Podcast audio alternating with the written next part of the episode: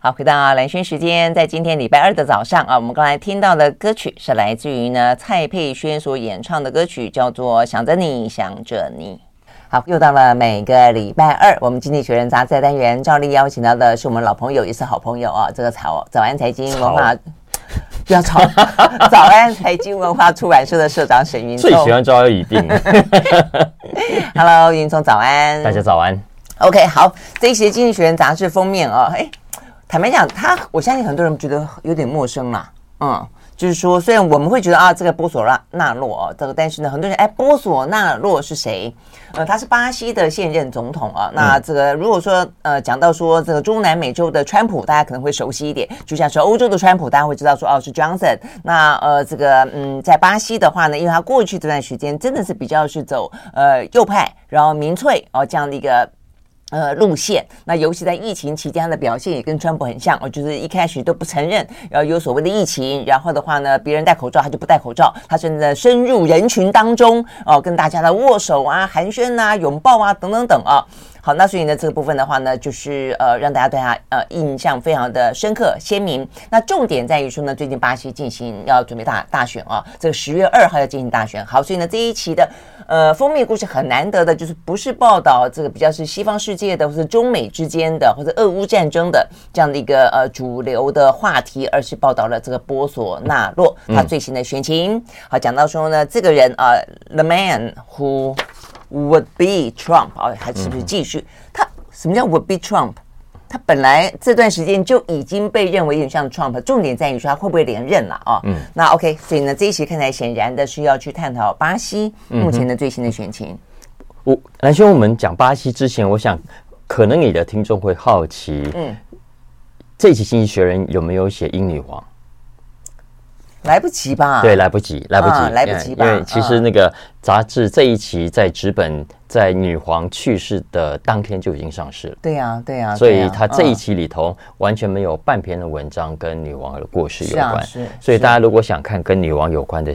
新闻的话，可以到《经济学人》的网站上，它有几篇新闻。的，新闻。要不然，我相信，我猜想啊，下一期的封面故事应该就是女皇了。我想应该是吧。如果不是的话，他们可能也太因为 不关注有关于女王的事情了。七十年历史总要有一个一个 ending 啊。对，总要有个说法。而且我觉得这这两天其实英国呃社会舆论讨论也蛮多的啦。除了呃就是非常呃无止境的哀伤，觉得悼念。之外，还是当然有关于这些所谓的皇权王室是不是要继续下去？我觉得接下来等到这样的一连串的国葬都过去之后哦，大家对他的感念哦都已经表达完了之后，我相信这个话题会会浮上台面了。因为毕竟查尔斯，也就现在所谓的查理三世，其实并不是像他一样这么的受爱戴嘛。在英国，其实很多人是支持英女王，未必支持王室。我想这件事情是一个蛮明显的了，蛮蛮重要的。接下来可能会要讨论的，嗯，对，就接下来。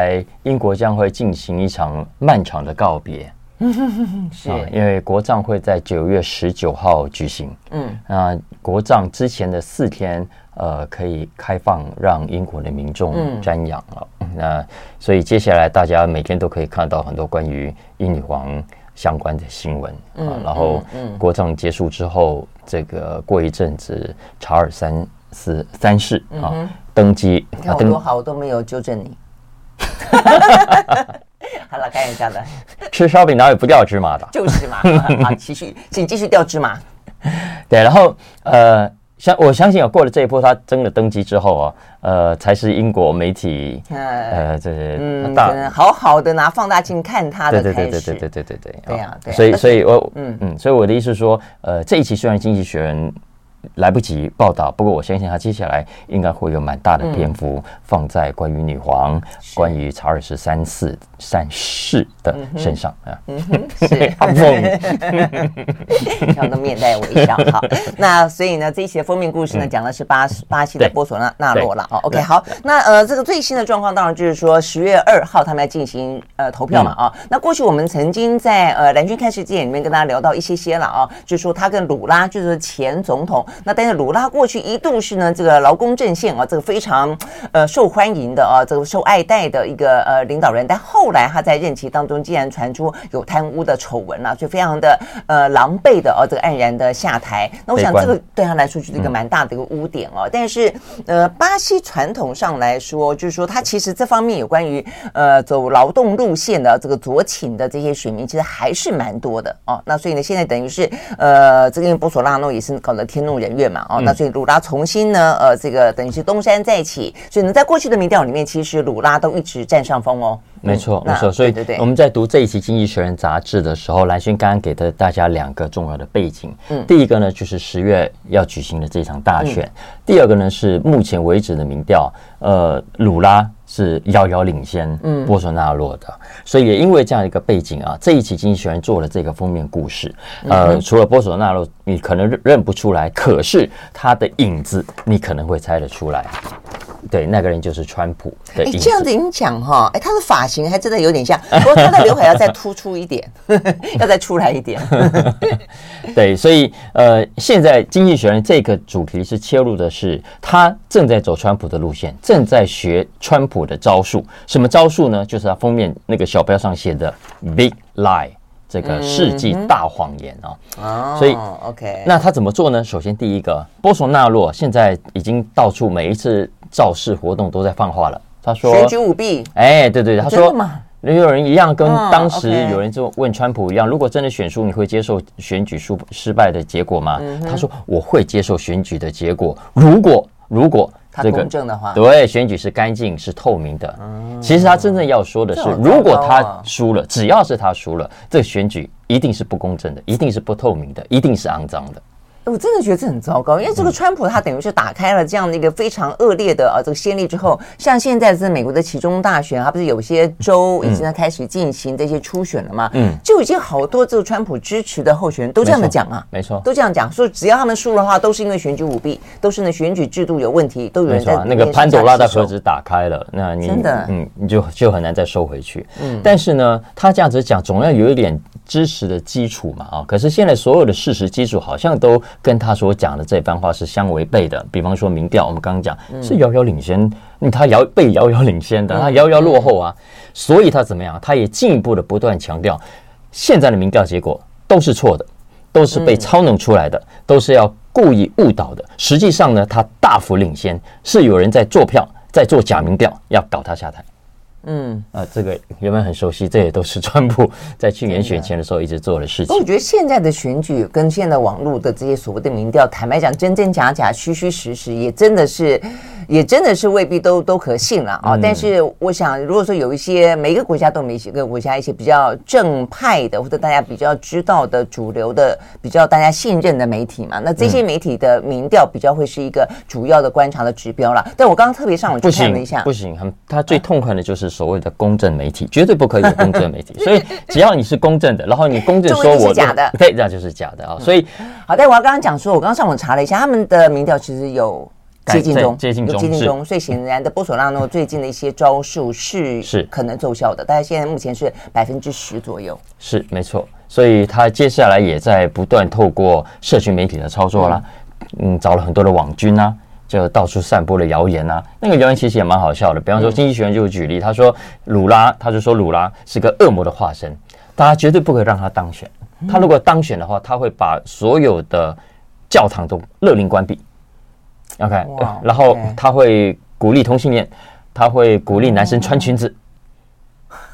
哎，巴西的天主教徒不少，当然，当然，当然，当然，嗯，非非常虔诚，嗯，所以，所以，但是经济学人这一期其实主要说，你想也知道，巴西的民主选举行之有年，你要做票不是不可能，但也没那么容易。OK，何况鲁拉是什么样？他当当过总统，他是一个非常务实的的政草根，非常草根的，他才不会搞那样的事情啊。所以，更何况波索纳到目前为止的指控，就跟川普的指控是一样的，完全没有半点证据。嗯，也就是说，他目前为止的这些招数跟策略，基本上都是川普的方翻版，而学川普是会有严重的后果，是要付出惨痛的代价的。OK，我们休息，待会在现场。I like 103, I like radio.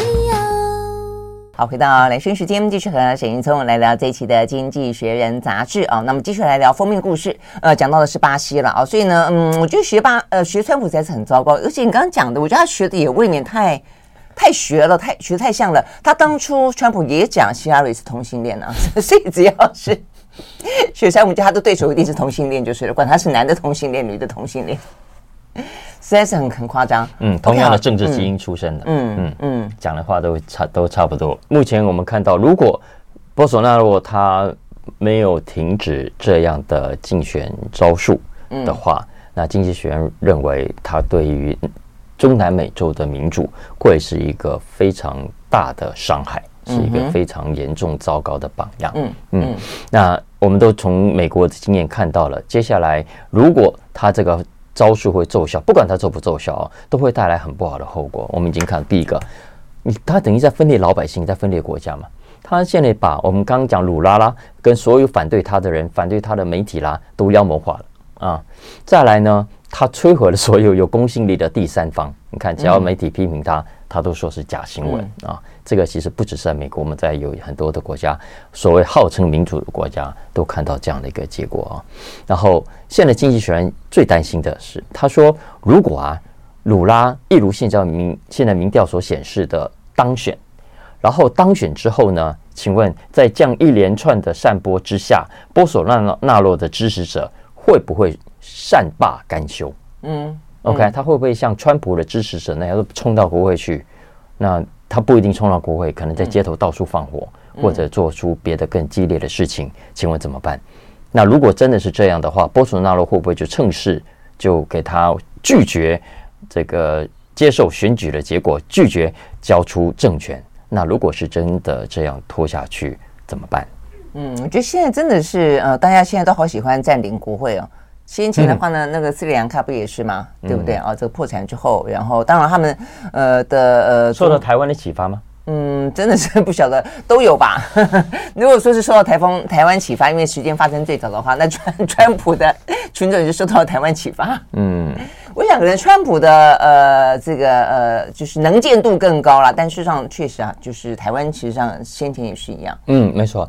当然这几年来。我们过去陆陆续续有谈到，经济学人老师说非常不认同波索纳罗的这个执政的表现啊。嗯、比方说像环保，其实波索纳罗就商人出身嘛，他其实没有做太多什么要阻止什么热带雨林、亚马逊森林被砍伐的事情啊。所以经济学人这一期也特别点到，从他二零一八年上台到现在，巴西的热带雨林流失的速度比过去快了百分之七十。嗯哼，嗯。不过这一期他说啊。如果这次选举当中他拒绝交出政权，那么它所造成的伤害就不是只有伤害森林这么简单。嗯啊，他就后果会更加的严重。但我一直在想这件事情，就是说波索纳洛有关于这个热带雨林这件事情，事实上是呃国际最关心的一个一个他的呃政策了啊。那呃，但是我就觉得他敢这样做，是不是其实有有我们不够了解的巴西在地的经济状况？事实上呢，是让支持他的人，或者是说呢，巴西的经济他可能必须要到说牺牲环保去成就一一些眼前的呃民生经济，因为呃这个太明显了，因为你去看太多了，就是他呃就是。太太多指控，包括国际的一些呃森林保育团体啊，就是说他等于是漠视这些呃放任啊这些砍伐的呃这些企业啊，这个商人啊，就进到热带里里里面去大肆的哦去砍这些树，然后呢把它运运送出来等等等，然后的话呢呃经常啊发生森林大火，事实上呢他们呃很多的呃这个迹象都说可能是人为纵火，但他的意思说啊那不小心的啊，嗯这个天气那么热，其他的国家都会森林大。大火为什么我们就不能够森林大火？为什么别人都是自然的着火，我们就一定说是我放火之类的啊？但是有太多的迹象显示出来，似乎他认为，呃，这个对巴西来说那么大的天然的资源，你不可能放在那边都不用。啊，那所以对他来说，眼前可能更需要的是人民的经济。所以我觉得说，这个这个话题，如果说巴西的选民可以相信的话，是不是巴西有些什么样的一个经济的状况？而事实上呢，在巴波索当中这样的一个放任底下，其实嗯，是让他们的经济有所好转。我觉得这两个原因都是。嗯，第一个波索纳罗他是打从心底不认为气候暖化是一个严肃的课题，嗯、他打从心底认为这是一个假议题，嗯，因为他不相信一样，哎，是，这是第一个。再来第二个，也因为是这样，所以他的焦点当然不会放在环保上，不会放在气候暖化上，而是放到怎么样去想办法让巴西赚更多钱，或者说让他的党羽赚更多钱，各各种可能。总之，他重点会放在经济上，嗯啊，所以这期经济学人其实最后他是要提到说，那怎么办呢？他是说，最理想的结果当然是十月二号这个第一轮选举啊，就让波索纳罗大输，输到他没有办法翻身，所以他也没有办法再继续狡辩啊。当然，如果不然，至少要在第二轮，因为巴西会这两轮啊，十月底让他以大输啊，那就看看接下来巴西有没有这个命。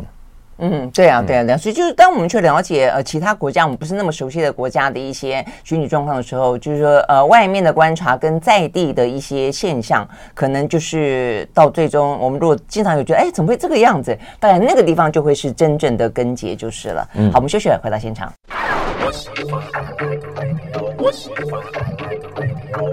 好，回到啊，兰萱时间，继续和沈云聪来聊这一期的《经济学人》杂志啊。那聊完了一个很像川普的呃波索纳洛之后呢，就来接着聊美国 呃这个架杠的川普。呃，川普的话呢，现在反正就是他现在活过来了就是了啦。呃，所以呢，真的有点像这个《哈利波特》里面的伏地魔，召唤着他的一些啊，这个什么呃，这个呃党羽们啊，这个食人魔们都到处都开始出来这个作乱啊。嗯，好，但是现在到底这个状况怎么样？讲完巴西的大选，接下来他另外在美国部分的头条，嗯，谈的是美国接下来的大选，因为十月二号是巴西的大选，接下来十一月八号是换成美国重要的其中选举哦。那其中选举在过去这。一个月当中出了蛮戏剧性的变化啊，出了蛮戏剧性的变化在民调上，因为过去我们都知道，呃，美国的其中选举向来都对现在执政的政党是不利的，嗯啊，就是你现在的总统白宫里头如果是民主党，那么两年后的这个其中选举就会是共和党嗯。有利。如果白宫现在是共和党，那么两年后的其中选举就会是对民主党有利哦。这个尤其是这个众议院的部分屡试不爽。经济学人说，其实打从回推到一八六二年以来，嗯，一八六二年以来，美国总共有四十次的其中选举，嗯哼，其中有三十六次都是政党轮替，嗯，都是选出一个跟白宫。不一样的政党来拿下过，所以我们才会常常在讲说选举没有所谓的钟摆效应嘛，钟摆就是这个意思，就是这个意思。就哎，上次他下一次有新的民意出来了，可能大家觉得哎，我应该让另外一个党试试看。没错，嗯，那所以这一次的选举，打从今年年初开始到现在，你可以看到所有的民调都显示民主党输定了。嗯，民主党不但会输掉众议院，连参议院也会输掉。嗯哼，但是呢，在过去这一个月啊，突然你发现，哎，民主党拜登的声望。哎，民调支持度大幅的提升，哎，嗯，所以经济学人他从这个礼拜开始啊，他建立了一套他自己预测美国选举的行情、行情 呃的指标，指标，嗯，他自己定出一套的系统啊，然后根据他这个系统的预测呢，他觉得他认为没有错，民主党还是会输掉众议院，哎，输掉众议院。输掉的几率非常的高，但是呢，参议院的部分，民主党有百分之七十八的几率会赢。嗯，嗯，okay. 这个是很有趣的一个发展哦。嗯嗯，那这个，嗯，对，这个发展当然有很多的原因。首先，第一个，经济大环境在这两个月当中有明显的改善啊，通膨率在舒缓，油价呢，嗯，大家美国人最最关心，油价回落是蛮明显的。没错，没错。更重要的是在。反堕胎跟堕胎议题的延烧之下，其实很多的美国女性，老实说，都觉得堕胎是我家的事情，共产党在搞什么啊？所以反堕胎这件事情的延烧的结果，反而让拜登的声望，他的支持度增加了九个百分点。嗯嗯嗯嗯，当然这有可能也是某种的高估或者是错估了民主党的声势啊，因为其实也有另外的调查去追踪过去这二十年来。呃，在其中选举当中，共和党表现好的结果，嗯，结果他们往前推就发现说，哎，其实共和党在每年大概八九月，就是那一年八九月的时候，声望都是下降的。然后但是越接近选举，他声望又会回来。哦，所以可能会有这样一个变数啊。嗯，因为还有一个半月左右的时间。没错，没错，没错。不过经济学人说还有另外可以参考的指标，其实也不见得，因为呢，如果你仔细看近来呃美国各州的补选啊，补选的这个这个成绩，你会发现。现在的民主党的候选人的实力比先前要好的非常的多。嗯，这样子啊，比先前是说前面的一两个礼拜里面启动选举党内初选，是没错。所以经济学人说，当然这场仗还是不容易打的，尤其是在几个关键的州，亚利桑那州、呃乔治亚州、内华达州，要保住他的席次，其实非常非常困难。但要感谢的呢是川普。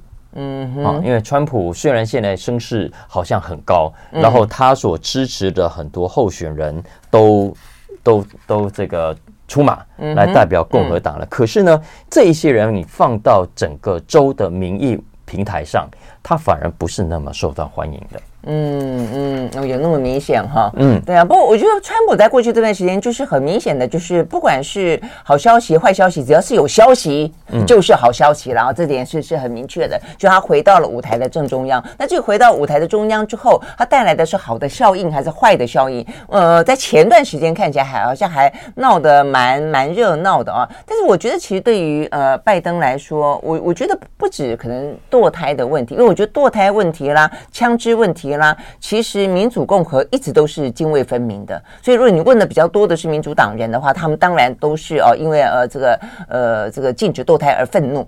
我觉得其实跟最近这个拜登几个呃法案其实蛮蛮有关系的啊，包括什么嗯呃抗通膨法案啦，包括呢这个晶片法案啦，哇，这个撒钱真的撒的还蛮多的哦，所以蛮明显的看得到美国的一些媒体也分析，在这两个法案接续过关之后，拜登的民调很明显的就被拉抬了，所以经济事实上是一个蛮大的重要的一个点啊。然后这个差异，其实在传统的民主党的大州或者是共和党的票仓影响不大。嗯，它影响比较大的是竞争比较激烈的几个州啊。那这几个州包括经济学人就是说，其实现在有六个拉锯比较大的州当中，有四个所推出的候选人人马都是川普的人马。嗯，包括 Ohio 州、宾州、乔治亚州跟刚刚讲的亚利桑那州。嗯哼。那目前为止，这四个州呢，川普所推出的这个人马啊，其实在民调上都不好看。民调上都是落后的，所以这个反而是民主党觉得非常有利的地方。其实这也是为什么民主党现在很乐于打川普。所以 你看，拜登在过去这一个月打川普的力道跟声量，对，都大幅的提升。嗯，但是经济学人说，他所看的还不只是刚刚讲的这些数据啊，因为他们综合评估的指标当中还包括了什么？去看政治献金。政治信心，他就比较了我们刚刚讲的这几个州的候选人的政治现金，因为政治信心越多，尤其州内的现金越多，代表着他的声望也越高，他当选的几率也越高。所以拿 Ohio 来说，川普支持的这个 Vance 啊，这位老兄，目前为止的政治现金只有百只有五十万美金。嗯哼，但是他的对手民主党的 Tim Ryan 两千万，哦，拉距差距非常大。再来第二个，亚利桑那州也是，亚利桑那州川普的人马叫 Masters，也是募到五十万。可是他的对手民主党的 Kelly 现在有五百二十万，比他多了十倍之多。嗯，宾州也是这样啊，他的 odds 啊都呃募了七十万，他的对手民主党的 Fetterman 募了四百八十万，所以那个差距也是也是好几倍之多的。所以如果这是一个可以参考的指标，你可以预见接下来这几个州对于共和党来说都是当胜不胜啊。嗯，就是照理说他本来自己很红的一个票仓，结果因为搞出了川普的人马，而这个川普的人马又在州内不太得人望。嗯啊，也就造成他可能在这一次选举当中哦，本来应该拿下的席次反而会丢掉。嗯嗯嗯，OK，好，所以呢，这个看起来呢，这个美国这次启动选举，而现在不断的动态发展，坦白讲，还蛮呃，还蛮戏剧化的哈。所以接下来的话呢，是不是拜登最近看起来呢这么的犀利的打法哦，还包括了呢这个寄出非常多的呃预算庞大的这个法案，是不是可以继续的让他呢一路的赢到其中选举？那就再看看了。我们休息，回到现场。I like 103, I like radio. 好，回到蓝轩时间，继续和沈云聪来聊这一期的《经济学人》杂志啊。那我们接下来聊的呢是另外一个话题。我们现在呃，这个话题转到欧洲了啊。那最主要欧洲现在的话，英国嘛，我们刚刚虽然没有讲到，呃，就是说对于呃这个《经济学人》杂志来说，还来不及讲到英国女王。但在这个之前，英国最主要的新闻就是他的呃首相，也不过事实上前几天我们看到他也不过真的才去见英女王。我那时候还觉得说，哎。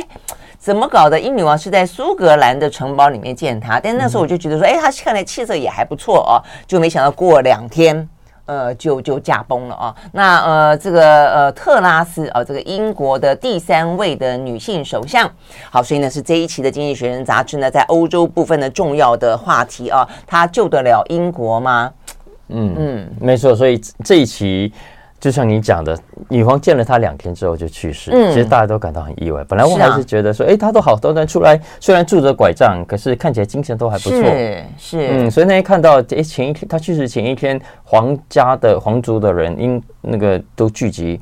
要跑到苏格兰去，呃，媒体是说可能女王状况不好。没错，没错，他们他们也用一个非常隐晦的，但是我想我相信对他们来说已经有代表了相当意义，就是说叫做进入医疗的监测期。嗯嗯嗯嗯，没错。所以，呃，经济学人这一期呢，基本上来得及的是剖析，嗯呃，Trust 啊，你叫特、嗯、特拉斯，不是特斯拉，呃 呃，上台之后，英国的各种的问题会。会会怎么样去发展？因为我们现在知道，英国麻烦其实很多的啊。现在当务之急当然是能源的问题。嗯，那不只是欧洲，其实英国是特别严重的。因为经纪人提醒我们，第一个，英国呢比欧洲其他国家更加仰赖天然气。嗯，再来第二个，英国现在的通膨已经很严重了。OK，都已经十几趴了，十点多。嗯，是 你如果没有办法去控制它的话，今年现在九月，再来十月、十一月，到了明年这个时候，应该就会到二字头了。嗯，OK，百分之二十一，大家可以想象多恐怖吗？嗯，所以整体物价我们都知道，核心物价，石油啦、呃天然气啦、食品啦等等，都是呃牵连到接下来各行各业物价的重要的源头啊。呃，所以如果能源的问题不解决，接下来英国的物价不失控才怪。嗯嗯，再来英。经济学家还点出，英国当然不是只有能源的危机，不是只有物价的危机。你看，它还有其他社会各个方面的问题。他举个例子，叫做英国的医疗服务的问题。嗯嗯，什么问题呢？他说，他看了，我看了也是才知道。其实想象一下，蛮恐怖的。他说，英国现在啊，在急诊室当中啊，每天有超过每天呢，有超过一千名以上的病患在急诊室待等待等待超过十二个小时。嗯，就是我们一般挂号等几个小时也就罢了，嗯，那是在急诊室，就是你有个紧急的状况送到医院去，或者跑到医院去，急诊室呢要让你等上十二个小时以上。哇，这样子的状况，如果在台湾一定炸翻了，哎，一点都没错，对不对？一点都没错啊。所以当然还有其他的问题，犯罪问题啦等等啊。所以经济学人说，当然我们也不能期待 Truss 在一上台很短时间内就去解决所有的问题。嗯，但是他其实是说，至少 Truss 要让老百姓觉得这问题哈看起来是有转机的。嗯 嗯。那现在当然很多人对 Truss 不是那么看好了啊，因为首先第一个，我们上次他的一些政策嘛，对对，他一些政策跟他在保守党里头的呃，跟在国会里头。的声望本来就不是那么高，嗯嗯啊，我记得我们上次是不是有讲过，他在第一轮选举的时候，在国会议员支持他的人数是很少的。他们的党内的支持方式是很特别的啦，这个选党魁的过程当中是两两，就是就是每一次出来就刷一个，每次出来就刷一个然后选。投票投了好几次，到最后剩下他跟苏纳克嘛。对，嗯，那里面的话，我们上次好像没有特别聊到，哎，但是我们我们在节目里面这个蓝圈看水里面讲到过几次啦，就说第一个他是他是 Johnson 非常呃这个死忠的好朋友，对对对对对，但这个死忠呢，基本上来讲也是有点墙头草啦，就是说呃就是过去或许未必是走这样的路线哦，但是呢，自从呃 Johnson 他发现他的草根魅力很很足的时候，最虽然呢，发生了那么多什么什么派对门啊什么的，他的去民调都还不错哦，所以呢，这个特拉斯就一直呃表示呢，尤其他相对于苏纳克，苏纳克是从头到尾要反反 Johnson，他们是在当初 Johnson 的事件当中，等于是逼他下台的当中，他第一个站出来，嗯哼，或者第二个哦，这个站出来倒戈的啦，哦，但是呢，特拉斯就是相较于苏纳克，他就表现出一个他力挺。Johnson 的一个立场。再一个就是他的变色龙，就他们经常在讲说，他从他年轻的时候从政，到他后来加入保守党，因为他本来不是保守党嘛，加入保守党，然后到前些年本来不主张脱欧，后来又主张脱欧，本来没有那么的强力挺川呃这个 Johnson，后来又强力挺挺 Johnson。就这一部分，事实上是他比较常被提出来的。嗯，所以这个是缺点，但是你换个角度看，他可能也是有点，很灵活啊。对对对对，所以他是 知道他最早入国其实是在二零一零二零一零年保守党卡麦隆。执政的时候，他就进来，所以你看换了这么多首相，他跟每个都是朋友。嗯，对，一直待到 Johnson，到 Johnson 他下台之后，他还是搞他在就职大的演说上，还是特别说哦，Johnson 我的好朋友。嗯嗯，所以经济学人说，不要忘了，他之所以可以出现，并不是这代表着它也不是省油的灯，所以千万不要小看它。嗯，所以他说，你看，之前小看它的人，现在都付出了代价。啊，好好，Anyway，这一期经济学人其实是有帮我们分析接下来英国所可能面临的经济上的挑战。嗯、那我们知道，英国是全世界第六大经济体，所以它的重要性是是非常大的。它本来第五大，现在被印度最近被印度超过了。对对对对对啊！所以，所以我们现在其实这两上礼拜大家看到了，Trust 正在想办法尽快的推出各种能够安抚英国老百姓民心的政策，包括第一个，呃，他有没有发出了这个所谓的一千亿英镑的大红包，要补贴英国企业跟家庭的能源支出，要确保未来这两年英国每年的这个能源支出哦不会超过两千五百英镑。嗯嗯，这个其实是非常重要，因为现在英国人的这个这个电费、能源费都非常的惊人哦。其实欧洲也都是一样，所以这个一招一出，其实让很多的呃老百姓都觉得呃感觉稍微松一口气，嗯，感觉好一点啊。至少我未来不用太担心在这个这个价格飙涨。不过竞选人是说这种招数哦，呃。第一个，他其实跟过去传统保守党的主张是背道而驰的。嗯，而且老实说，特拉斯他自己在竞选的过程中也说：“哈，他不屑发红包啊，他不屑发红包，这个是工党他们在做的事情。”但是他其实一上台，居然推出了第一个大刀，就是发红包的这件事情。那经济学人说：“呃，但实际上这样的招数，呃，有好有坏。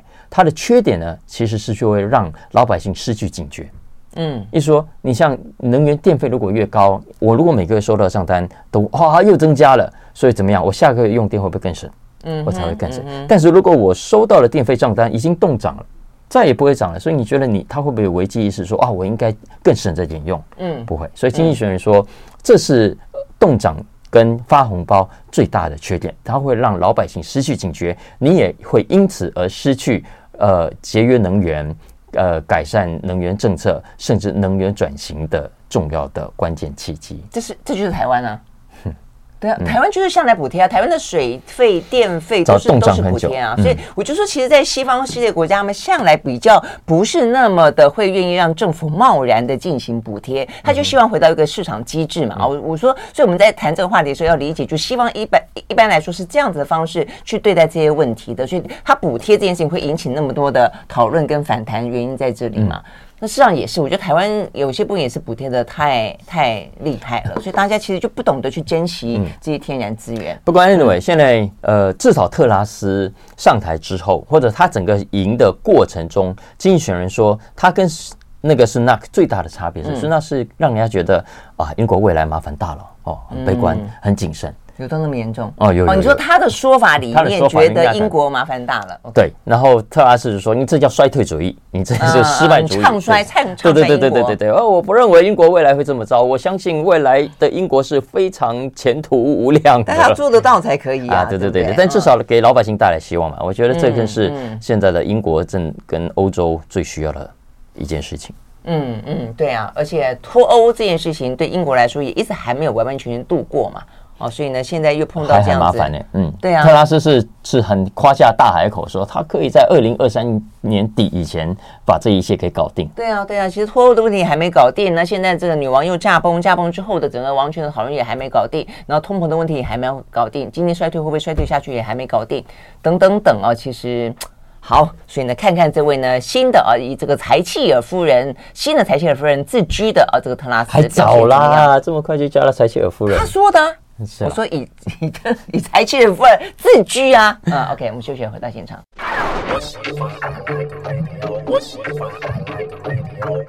好，回到兰萱时间，继续和沈云聪来聊这一期的《经济学人》杂志啊。那刚刚讲到了，其实呢，呃，最困扰这个特拉斯的跟经济、跟通膨、跟电价有关啊。所以呢，接下来我们就聊聊欧洲的能源危机。呃，才在刚刚过去的九月九号嘛，啊，他们呢举行欧盟的能源部长会议了啊。嗯、呃，那讨论很多了啊，就包括对这个俄罗斯天然气到底怎么办，那不断的被断气，这个秋冬怎么办？嗯，等等。呃，所以这一期剩下一点时间，我们来讲一下《经济学人》这一期另外一篇很重要的文章啊，谈的是欧洲的能源危机啊。这一篇的标题就直接叫 “Crunch Time”，危机时刻啊。嗯，呃，为什么剩下一点时间还是要讲？因为这个事情是真的很严重。欧洲现在的能源危机如果没有处理好，它会引发一连串的骨牌效应啊，一张会接着一张倒的。首先，现在是能源，能源现在这么紧迫，马上造成的连带结果就是价格的飙涨。价格的飙涨，结果就会让各国的政府必须想办法救，嗯，呃，救民间的电费的支出，救企业的成本的支出，让企业想办法可以继续有足够的能源生产，不至于关门，不至于倒闭。呃，那如果企业倒闭，银行系统会不会受到影响？会不会引发进一步的金融危机？嗯，那金融危机真的又爆发了，受影响了。当然不会是只有欧洲，也不会只有英国，而是全世界连带都会受到影响。所以这是为什么我认为欧洲的这个问题，大家应该呃花点时间去关注。那现在《经济学人》这篇文章说，欧洲各国政府所采取的共同措施之一，就是我们刚刚讲到的政府的补贴、电费的动涨等等啊。那没有错，这么做的确可以解燃眉之急，让老百姓不会太痛苦。可是呢，它的问题就会是长远来说，我们现在。欧洲最急迫的一件事情，不是长远最急迫，对，又长远又急迫，就是要摆脱对俄罗斯能源的依赖。嗯，OK，所以如果政府现在采的采取的是冻涨啦、补贴，让老百姓没有那么急迫性的去思考自己的能源使用习惯，也没有让政府有足够的动力去做能源转型的政策，那么这个长期对俄罗斯的依赖，你过了这一波危机，你还是走不过去的。是啊，但是问题重点在于说这一波的危机过不过得了啊？嗯，没错，嗯，所以经济学人其实这篇文章还蛮务实的啦。他其实呃也知道危机很严重，但他其实提的是说，照理说应该有更好的方法，就是比方我们刚刚讲了一些价格动涨，你不如拿钱去补贴所谓的能源，呃，不如直接拿钱去发现金给老百姓，就是价格不动哦。我只是付发现金给你，你可以自由决定。嗯，OK，你可以自己决定，你要继续去花钱去给这么高的电费呢，还是你稍微节约用电，电费减少了，你可以把钱存下来，或者拿钱去买别的东西。嗯嗯，有点像是消费券了，就是我给你一个，反正你你的不不指定用途，嗯。哦，不安排不帮你预先安排用途的一笔钱，然后你要拿去真的补贴电费，那就补贴电费，但你要拿去做别的。花费也可以，没错，没错。再来，政府的补贴，当然大家现在都都觉得啊，理所当然，没有办法，因为救急在救火嘛。可是大家有没有想到，钱从哪里来？钱从哪里来？所以未来如果我们现在景气这么不好，税收也会减少，所以真的需要这么大笔钱的时候，当然是对外去举债，去去借钱。那借钱要不要还？要，要不要利息？要。那我们现在都知道有通膨，有在升息，所以政府的负担又会再进一步的加重，因为利率在增升高，借钱的代价也更高。所以经济学人说，这也不是一个很理想的方法。照理说，应该有别的更好的方法才行。嗯，所以所以其实我觉得大家有空去找这篇文章来看啊，它主要是讲说，呃，欧洲的能源危机，呃，如果处理不好是很棘手、很麻烦的事情，但是如果它处理好，长期而言，它长期而言，它也是一个转机。嗯嗯嗯，就是你可能过度的依赖，过度把鸡蛋放在俄罗斯这个篮子里面，你终究每一年都被他掐着脖子，只是只是这次掐的特别紧而已，就是了。没错。嗯，OK，好，非常谢谢沈云聪啊。那这个《经济学人》杂志的话呢，云聪他在 Podcast 有一个他自己独白的，呃，哎，独白是啊，是独白吧？对了，呃，这个。大家要听《经济学人》，我们跟蓝轩这边，呃，每个礼拜二的早上八点可以听。那如果大家礼拜二早上七点还在开车，就想听维持过去的习惯的话，也可以听听小马哥说财经。嗯，OK，好，谢谢沈云聪，谢谢，拜拜，谢谢，拜拜。